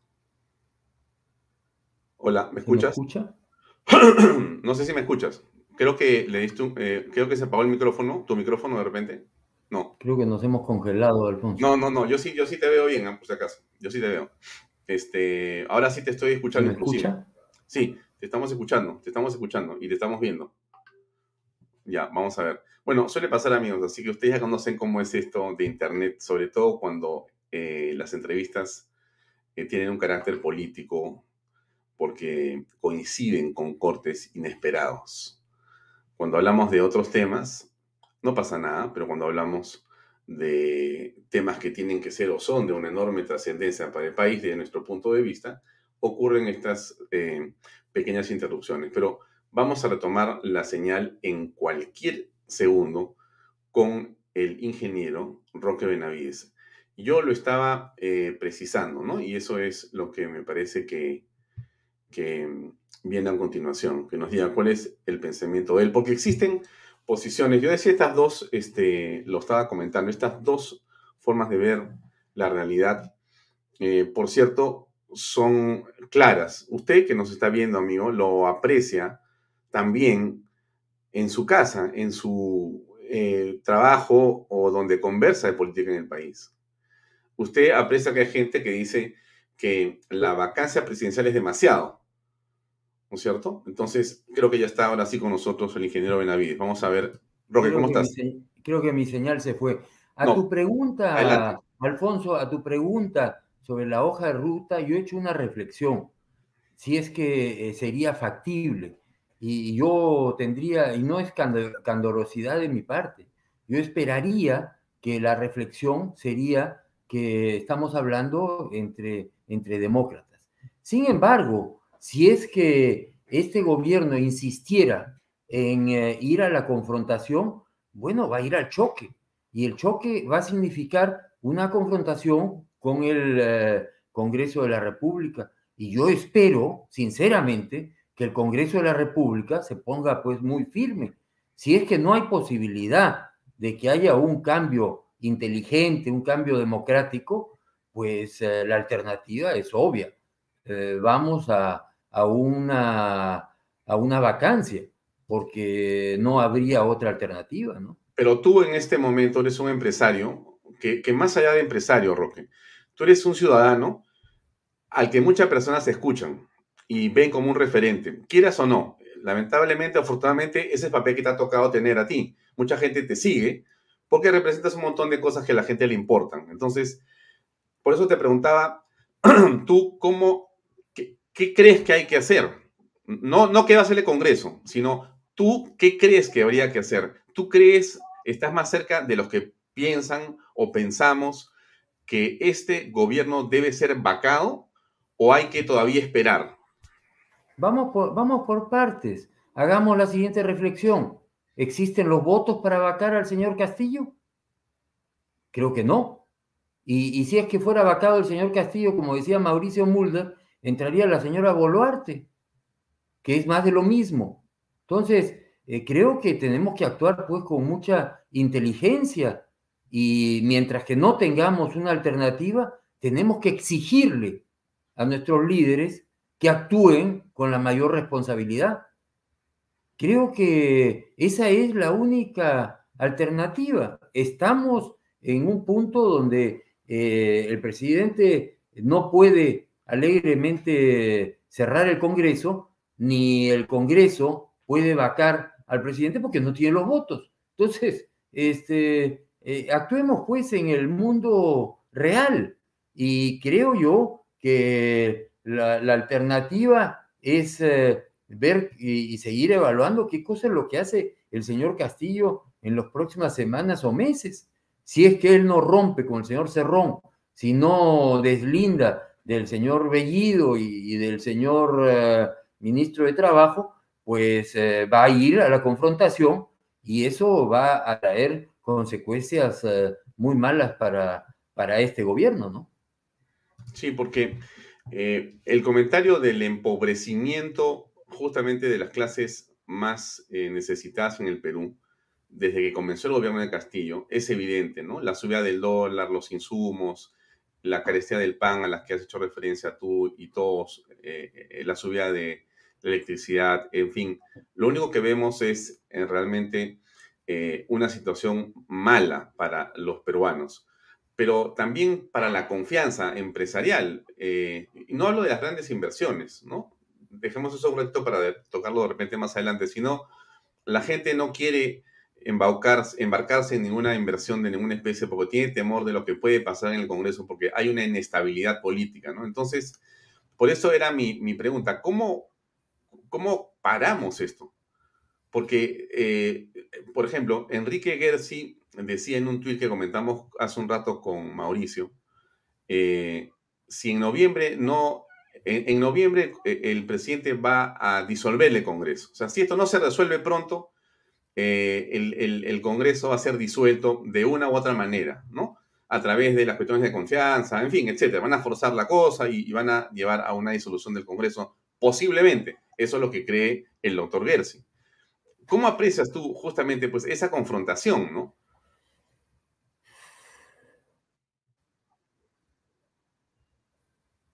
Eh, aló, creo que se cortó. No, sí, sí, te escucho. Te escucho, te escucho. Adelante. Bueno, yo veo, esa es una confrontación donde va a haber un choque de, trenes y definitivamente el Congreso de la República tendrá que tener el liderazgo para enfrentar esta situación. En el Congreso de la República que están representadas las fuerzas democráticas de, del Perú y donde la gran mayoría son demócratas. Creo que el Partido de Perú Libre, eh, quién sabe, son los eh, radicales eh, y sus, sus aliados son los radicales, pero ellos no tienen pues una, una mayoría. Yo tengo la impresión que si es que no hay un cambio, estamos yendo al choque de trenes y, bueno, tendremos pues que enfrentar una situación como esa y el señor eh, Castillo creo que va a salir mal parado si es que, si es que eso se, se, da. No se trata de que el Ejecutivo puede, por quítame estas pajas, cerrar el Congreso de la República. Eso no es democrático en ninguna parte del mundo. Y, por supuesto, no nos olvidemos que el Tribunal Constitucional hoy día ya no tiene esa gran mayoría que tenía con un sesgo político que podría haber respaldado al señor Castillo. Lamentablemente el fallecimiento de uno de los eh, eh, jueces y, la situación, eh, entiendo yo, de salud de otro de los jueces, hace que, una, que el Tribunal Constitucional hoy día también cumpla un rol fundamental, como lo está cumpliendo el defensor del pueblo y como lo está cumpliendo el señor Contralor de la República. Creo que hay eh, instituciones.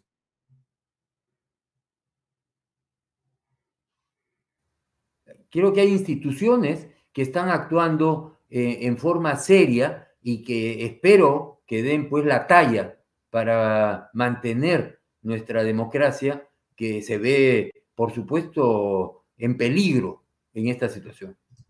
Ahora, has hablado de dos instituciones que son centrales en esto. Es el defensor del pueblo la Contraloría, también el Poder Judicial eh, y, todos ellos reunidos en el Consejo de Estado le han enviado una carta al presidente, pero ¿cómo será la cosa de, digamos, eh, complicada? El presidente ni siquiera les ha contestado la carta. O sea, las instituciones están haciendo aparentemente un trabajo que corresponde, pero el jefe de Estado no le interesa el tema, ni contesta. No sé si me escuchaste. Eh, ¿Aló? Eh, ¿Estás ahí, Roque? Te veo y creo que te escucho. Sí, es increíble. Es increíble que no conteste una carta de las eh, cabezas, de los líderes de, las distintas instituciones, ¿no? Es increíble. Mm, mm. ¿Ahora se me escucha? Sí, te escucho perfecto, te escuchamos perfecto. Sí, te escuchamos perfecto. Dale. Eh, a mí me parece inconcebible, me parece inconcebible que el presidente de la República no conteste una carta a los líderes de las diferentes instituciones que conforman este eh, comité de Estado, comisión de Estado, ¿cómo se llama? Consejo de eh, Estado. Consejo de Estado. Creo que eso, eso lo deja en evidencia al presidente Castillo de no tener pues una vocación democrática. Y creo que las, eh, otros, eh, las otras instituciones todo, tienen el derecho a exigir que haya un Consejo de Estado. Y si es que el presidente no lo convoca, pues eh, creo que el primer poder del Estado, que es el Congreso de la República, debería convocarlo y, tomar decisiones. Mm, te, muestro esta pantalla del diario El Comercio que explica algo o resume algo que todos vemos, ¿no? Pero Castillo va dos meses de silencio frente al ruido político y solo 30 minutos con la prensa. O sea, en dos meses y medio el presidente ha hablado 30 minutos con los periodistas. Esto es una, no sé, no es, ya no sé si llamarlo falta respeto, esto es algo eh, ¿cómo, cómo, cómo puede ser una cosa así? Eh, ¿Qué vamos a esperar los peruanos? ¿Hasta cuándo tenemos que esperar, Roque, esto? ¿Qué piensas al respecto?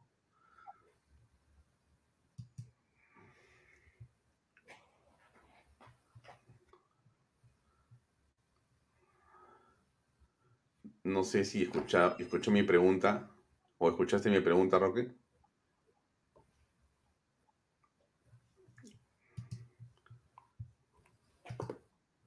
No, la verdad es que definitivamente es un faltamiento de respeto con la prensa. Creo que, la, que sí, sí, escuché. creo que es un faltamiento de respeto a la prensa y a la democracia del Perú. Y, creo que todo eso juega en contra del, del señor Castillo. ¿ah? Creo que eso no se justifica de ninguna manera y, definitivamente a nivel internacional queda, queda pésimo el señor Castillo, que también nos debe importar, porque la opinión pública internacional está viendo que no es pues eh, lo democrático que debería ser un presidente de la República. Mm. Ahora bien, eh, dicho, dicho esto, estas críticas al primer mandatario que coincidimos contigo, eh, bueno, ¿qué hacer, Roque? Porque las preguntas de las personas pasan por buscar de sus líderes, de sus referentes, respuestas, ¿no? Entonces, eh, yo eh, recuerdo, porque eh, ha sido público además, que tú hiciste una conferencia o una suerte de lanzamiento o un pronunciamiento sobre un tema que es importante, ¿no? Le llamaste a esto algo así como Alianza Democrática o Alianza Democrática, una especie de plataforma movimiento político. Eh, queríamos preguntarte en qué quedó esto exactamente, cómo estás avanzando en el tema, qué significa este, este, esta iniciativa tuya.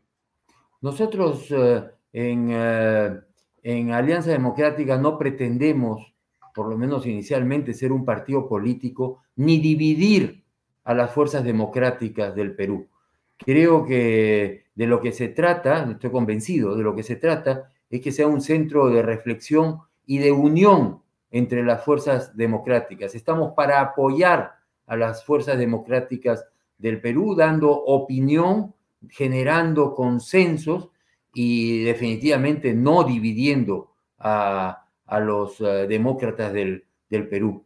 Entonces, eh, no tenemos una vocación sectaria, ni mucho menos, sino contribuir con nuestras propuestas, con nuestros técnicos, con gente que pueda opinar de los distintos sectores, tanto de la producción como los sectores sociales, como el sector público, el sector privado.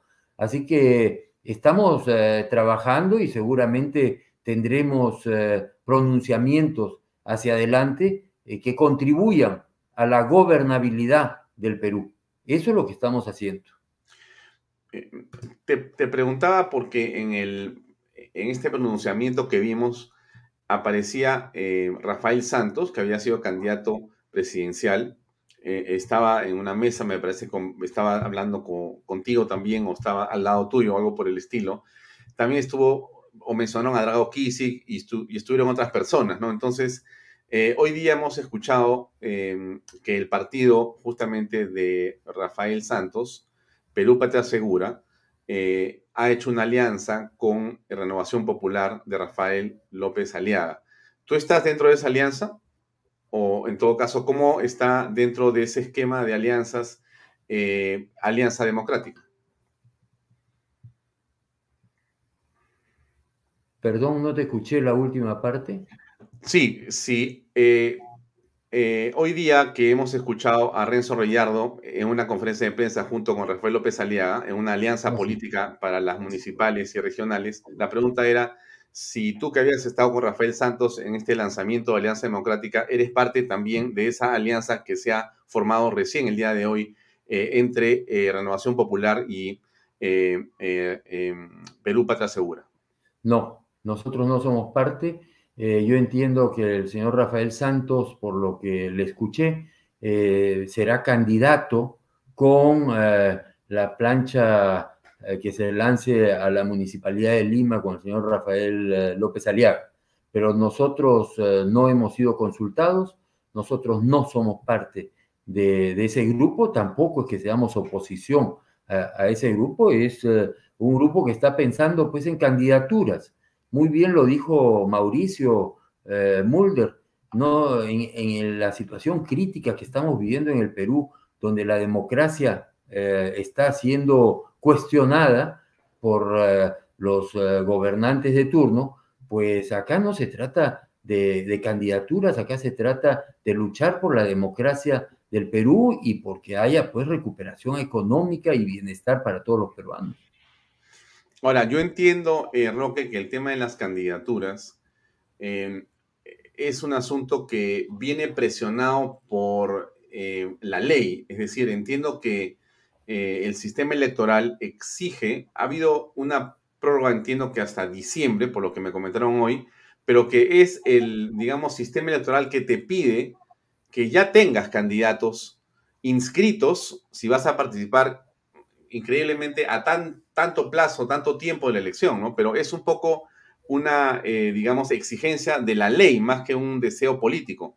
y en todo caso, mi pregunta es, eh, ¿cómo piensas sumar o hacer para que se sumen las diferentes, digamos, este, posiciones políticas. Básicamente te hablo de, por ejemplo, eh, Hernando de Soto con Avanza País, Rafael López Aliaga con eh, Renovación Popular, ahora con Perú Empresa Segura también ahí en un binomio, inclusive el propio Fuerza Popular. ¿Tú crees que puedes convertirte en una suerte de componedor o, o digamos, fiel de la balanza o alguien que pueda invocar una unidad entre todos ellos? ¿Puede ser que Roque sea el hombre de la unidad? Eh, no, no quisiera individualizar en un nombre. ¿ah? Creo que este es un grupo donde estamos varias personas que lo que queremos es invocar a que los grupos democráticos se unan y que no haya división. Si es que eh, no lo logramos, pues vamos a ir a, perder eh, soga y cabra en las próximas elecciones y seguramente el 2026. Así que no, no, no se trata de Roque Benavides, ni mucho menos se trata de invocar a las fuerzas democráticas a que se unan. Y en ese sentido tenemos la, la vocación de participar, pero no necesariamente de liderar. ¿ah? Ya, perfecto, pero esa es una modestia que es parte de tu carácter, pero yo te lo replanteo otra vez, Roque, porque finalmente necesitamos líderes, no hay otro camino para, para salir de esta crisis. Entonces la pregunta es así, si te lo pidieran a ti, si te lo pidieran a ti, si te dijeran, Roque, si tú estás en el centro, nosotros nos unimos. No es que tú quieras, es que te dicen, Roque, si tú estás en el centro y si tú vas a estar, entonces nosotros deponemos nuestras candidaturas, nuestros liderazgos y nos agolpamos atrás tuyo. Eso, ¿cómo sería visto por ti, Roque? Esa es una especulación que no me parece ni siquiera adecuada. Eso generaría más divisiones en este momento. Creo que hay eh, muy eh, buenos eh, personajes que están hoy día representados en el Congreso de la República. A mí me impresiona mucho el general Chiávara, por ejemplo. Me impresiona mucho la, señorita Tudela, me impresionan inclusive la señora Mari Carmen Alba. Entonces, creo que tenemos que buscar los consensos. No se trata de comenzar a jalar agua para el molino de una u otra persona. Creo que eso es una especulación que no contribuiría a que haya esa unidad de criterios entre las fuerzas democráticas. Ya, ahora, este, lo que pasa es que se necesitan nombres, ¿no? Porque si no es muy difícil armar un camino. Has dado algunos, pero todos ellos tienen un plazo eh, y una responsabilidad que justamente los que has dicho no pueden eludir. La única forma que esas personas pueden ser algo distinto de lo que son ahora es si el Congreso se disuelve. Porque Quiabra, eh, Adriana Tudela y la otra persona que mencionaste, todas ellas son, eh, eh, si todas ellas son este, congresistas de la República y son irrenunciables esos cargos. O sea que seguimos mirando, eh, digamos, una vitrina de gente muy respetable, como la que has mencionado, junto con otros congresistas también de primer nivel, pero que tienen cargos que no pueden renunciar. En la otra orilla hay gente que más bien se requiere en este momento, porque no, no, no existen esos nombres. ¿A quiénes en todo caso, digamos, propondrías tú? Bueno, hay, hay nombres eh, como tu anterior entrevistado, que es un hombre también eh, muy competente, muy corrido, que tiene mucho oficio en la política, como es Mauricio Mulder. Tenemos a, una mujer como Lourdes Flores, que también es una mujer con, ah, con mucho, mucho oficio. Eh, tenemos a, un hombre como Raúl Díez Canseco, ¿por qué no? También eh, es un hombre que ha mostrado mucho interés. Ninguno de ellos está en el Congreso de la República. Y no nos extrañemos que podamos eh, contar con gente inclusive más jóvenes que lo que estamos mencionando. Creo que el Perú debe tener ese talento y, saldrá en su momento. Yo no soy pesimista eh, con respecto a eso. ¿ah? Creo que habrá gente que, que podrá ponerse a liderar. Creo que hay que fortalecer los partidos políticos. No puede ser que en la democracia peruana no hayan partidos políticos sólidos. Es inconcebible. Lo que hemos visto en las últimas elecciones es eh, vientres de alquiler que han sido liderados por candidatos, candidatos, no, no líderes políticos, sino candidatos, eh, que seguramente en las próximas elecciones muchos de ellos no estarán, ¿no? Mm. Ahora, tú te habías inscrito en el partido aprista. Eh, y eso eh, a todos nos llamó la atención y tú comentaste que era parte de tu aprecio y respeto por ese partido y por la figura de Víctor Raúl, ahí la torre con quien te une, por supuesto, eh, una serie de lazos importantes. pero el partido aprista lamentablemente perdió su inscripción. ¿Tú crees que o tú trabajarías en, la, en el, digamos, deseo, en el ánimo de poder lograr la reinscripción del partido? Yo voy a aprovechar para hablar de mi auspiciador. Miren ustedes, aquí les pongo MMK Supermarket, más variedad, más calidad, mejores precios. Eh, ahí está el teléfono 960-587-331. MMK Supermarket. Aquí estamos. Ya, sigamos, sigamos. No, yo te quería comentar, eh, no, no fue la primera vez que uno se inscribió en el Partido Aprista. Yo me inscribí el año 80 eh, a la muerte de Víctor Raúl. Así que yo siempre he tenido una cercanía con eh, el líder, el fundador, que fue mi tío Víctor Raúl Ayala Torres, por quien yo tengo una gran admiración, un gran aprecio. Yo creo en el, eh, en el centro, centro derecha, centro izquierda, no creo en los radicalismos y para mí el Partido Aprista representaba y representa el partido organizado. Lamentablemente, en estas últimas elecciones quedó demostrado que no estaba tan organizado y que no pudieron ni siquiera inscribirse las eh, listas eh, de candidatos. Y por supuesto, lo que enerva toda la situación es que el señor Elías Rodríguez, secretario general del Partido Aprista, con un desparpajo increíble, se va y forma un movimiento eh, regional para lanzarse a la, gobernación regional de la libertad, sin respeto al partido de Aya la Torre. Y definitivamente en esas circunstancias es eh, inviable seguir en el partido aprista. Ahora lo ha reemplazado la señorita García, que es una mujer que tiene una trayectoria en el partido aprista, de una familia con tradición aprista y que tiene la convicción. Ella viene de Ica, me parece que es una mujer eh, muy, muy competente y bueno, tendremos que hacer la evaluación si es que nos volvemos, nos volvemos a inscribir, ¿no? Mm.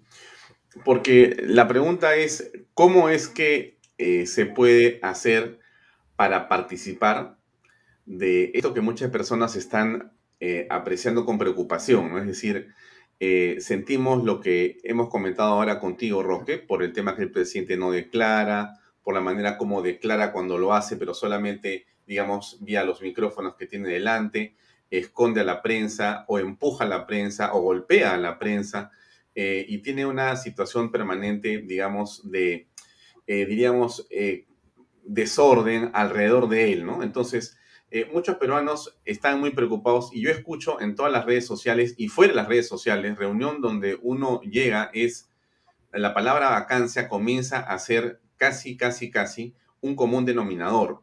Todavía hay personas que dicen hay que esperar un poco de tiempo, pero hay otras que dicen no hay que esperar más, porque esto va a ser peor. Entonces, ¿qué le podemos decir al público que está perdiendo la esperanza y la calma, Roque? Que lamentablemente estamos perdiendo mucho tiempo valioso para nuestro país. Que si es que no generamos el ambiente adecuado para la inversión, muy difícil va a ser también recomponernos socialmente el Perú merece tener mucho mejores condiciones. Por eso es que eh, es eh, evidente que tenemos que analizar la, la, situación día a día y si es que esta situación no mejora, iremos pues a una confrontación, lamentablemente.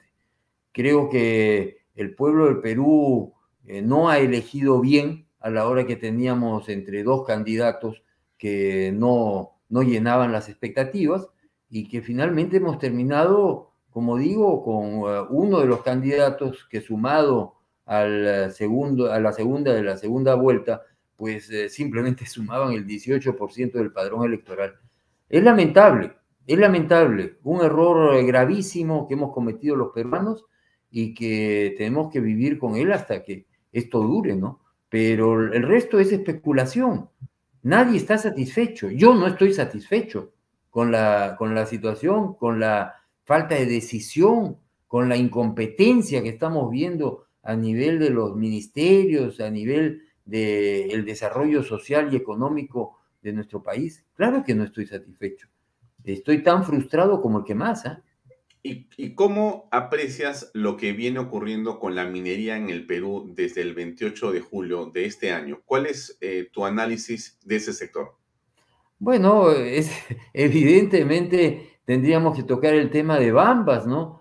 El eh, señor Bellido, que era el líder pues, de los antimineros en esa zona, eh, dijo que iba a solucionar el conflicto entre la empresa minera y, las comunidades de la, de la zona y terminó esto en una huelga y en un bloqueo, no tiene pues ningún manejo. Por más quechua que hable, que por supuesto yo lo felicito por hablar quechua, cuanto quisiera yo hablar quechua, pero eso no ha solucionado ningún problema.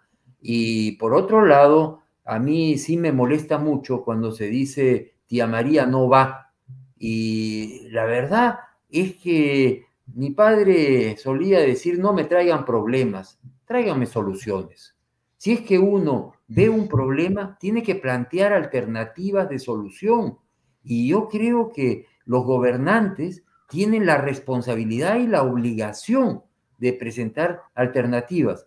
Que me digan cómo, yo no tengo nada que hacer con tía María, nosotros no participamos en Saudo en Perú, pero decir eh, tía María no va es, es un absurdo. En, en, momentos donde el precio del cobre eh, es eh, un precio pues muy expectante, donde hoy día leía un artículo de un columnista chileno, donde Chile ya está planeando su minería de cobre al 2050 para duplicar su producción de cobre. Y nosotros teniendo recursos no los queremos poner en valor, la verdad es que no tiene pues mucho sentido. Demos alternativas, demos alternativas. Esa es mi invocación, porque yo no puedo forzar a nadie a que dé alternativas, pero parte de la falta de decisión y de incompetencia que estamos viendo es que no se plantean alternativas que deberían de darse. La renegociación plantada por el primer ministro, eh, ¿cómo la aprecias tú? La renegociación del gas. Así es. Bueno, eh, creo que las empresas que conforman el consorcio Camisea han reaccionado muy bien aclarando la situación.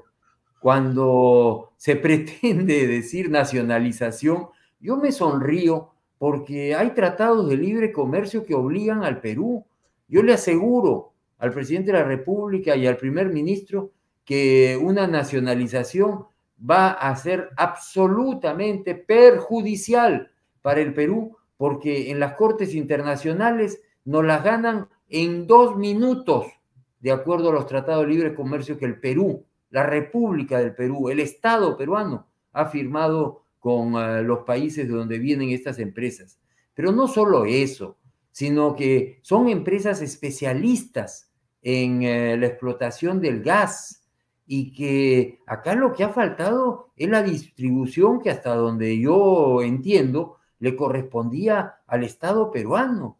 Pongámonos a trabajar, no le soplemos la pluma a la empresa explotadora del gas y si es que hay algo que, discutir sobre el contrato de camisea, pues eh, se tendrá que discutir, pero no bajo amenazas, ¿ah? no bajo amenazas, porque ese mensaje que se está dando al consorcio Camisea es un mensaje que también están escuchando otras empresas, no solamente internacionales, sino nacionales en, eh, en nuestro país. No nos olvidemos que la gran mayoría de empresas en el Perú son micro y pequeñas empresas, de peruanos principalmente, que merecen ser respetados en sus inversiones y que están pidiendo exigiendo, ahí sí, que haya respeto al Estado de Derecho. Acá no pueden haber nacionalizaciones, acá no pueden haber atropellos. Esa es la forma para destruir la economía peruana. Y yo creo que en eso están absolutamente equivocados y el lenguaje que usa el señor Bellido no es el adecuado. Tú eh, y tu padre también han sido eh, un poco testigos del el efecto del gobierno militar de Velasco Alvarado, con ideas que se están eh, comentando nuevamente, con estilos que pretenden copiarse, con reediciones que se están haciendo justamente de esos planteamientos. ¿Cómo ves eso? ¿Qué te parece que va a ocurrir en el país a continuación? Bueno, esto parece, como se dice en inglés, un replay, ¿eh? un replay porque yo he vivido, yo he vivido lo que fue lo de la nacionalización del Cerro de Pasco. El general Velasco eh, eh, gritando por las calles que el, patrón ya no comerá de la pobreza del trabajador o algo así. Y resultó el año eh, primero de enero de 1974 decidieron nacionalizar la Cerro de Pasco. Al final hubo una negociación una negociación que exigió que el gobierno peruano, con el acuerdo Green Mercado del general Mercado Jarrín, tuvieran que llegar a un acuerdo y compensaran la nacionalización del Cerro de Pasco. Y en esas épocas no habían tratados de libre comercio, simplemente hubo la presión internacional. Hoy día es impensable una nacionalización, no tiene ningún sentido, se perdió una gran oportunidad al nacionalizar la Cerro de Pasco. La Cerro de Pasco fue la universidad técnica, si es que cabe el término, el centro donde se aprendían los profesionales ah, sobre minería, metalurgia, eh, geología. Mi padre fue uno de esos eh, profesionales formados en la, en la Cerro de Pasco y era una institución que realmente contribuía muchísimo al desarrollo del Perú y nacionalizarlo, ¿qué significó? Significó tener un centromín que después eh, lamentablemente fue decayendo y la producción de tantas otras minas eh, también decayeron. Al final, ¿qué cosa de lo que sucedió? Nos vimos como país obligados a, privatizar esas eh, unidades mineras porque ya no resistía esa, ese mal manejo y esa ineficiencia. Así que para los jóvenes que nos están escuchando, que sepan que esto ya sucedió, que ya sucedió y que no debería volver a suceder. Hay profesionales especialistas en minería, hay profesionales especialistas en gas. Esto no es ser manejada eh, por amateurs. Esto es una industria muy profesional y que merece tener el mejor talento, como se dice en fútbol, el mejor talento manejando nuestras operaciones para lograr eficiencia, competitividad y cuidado del medio ambiente, respetando, por supuesto, a las comunidades del entorno. te estaba preguntando a los congresistas qué le podemos decir, porque va a ocurrir algo importante en las próximas horas con respecto, por ejemplo, de la confianza. Bueno, yo ah, creo que de, la censura, perdón, de la censura. los congresistas eh, deben de proceder eh, de acuerdo a sus conciencias, pero creo que la población del Perú no quiere tener a un ministro de Trabajo como el señor Maraví. Creo que la censura debería de darse, ya que se le ha invocado al presidente de la República que haga los cambios que se necesitaban hacer y no los ha hecho. Bueno, le toca al Congreso de la República asumir su responsabilidad y yo creo que lo que va a pasar acá es que se le va a censurar al señor Maraví. Muy bien. Roque, gracias por, acompañarnos, muy amable. Hasta una oportunidad próxima. Gracias por estar con nosotros en Bahía Talks. Creo que hay todavía hay eh, otro delay o otro retraso en la señal, pero gracias Roque, muy amable. Yo, yo te agradezco a ti, Alfonso, lamento los problemas de comunicación, pero siempre a la orden, porque creo que todos los peruanos no solamente tenemos el derecho, sino la obligación de opinar. Muchas gracias. Gracias, muy buenas noches. Bien amigos, era el ingeniero eh, Roque Benavides que estuvo con nosotros en Vaya Talks. De esta manera concluimos el programa de hoy. Gracias por acompañarnos. Fue un programa eh, extenso. Hemos tenido una hora con Mauricio Muller y esta hora con Roque Benavides. Ambos puntos de vista nos parecen a nosotros fundamentales para que usted esté donde esté, sea congresista, sea ministro de Estado, sea Pedro Castillo, sea Guido Bellido o cualquier persona, eh, tenga ese punto de vista. Hay que formar una opinión para saber qué tenemos que hacer y cómo reaccionar. Gracias por acompañarnos. No se olviden de nuestro auspiciador, se lo pongo nuevamente por si acaso se olvidó, MMK Supermarket. Ahí está el teléfono 960-587-331 en Monterrico, La Encalada, San Miguel, Elmer Fawcett, Surco, Caminos del Inca y Surquillo, Avenida República de Panamá. MMK Supermarket. Nos vemos mañana, como siempre, a las 7 en punto de la noche con más aquí en Vaya Talks por Canal B, el canal del Bicentenario. Buenas noches.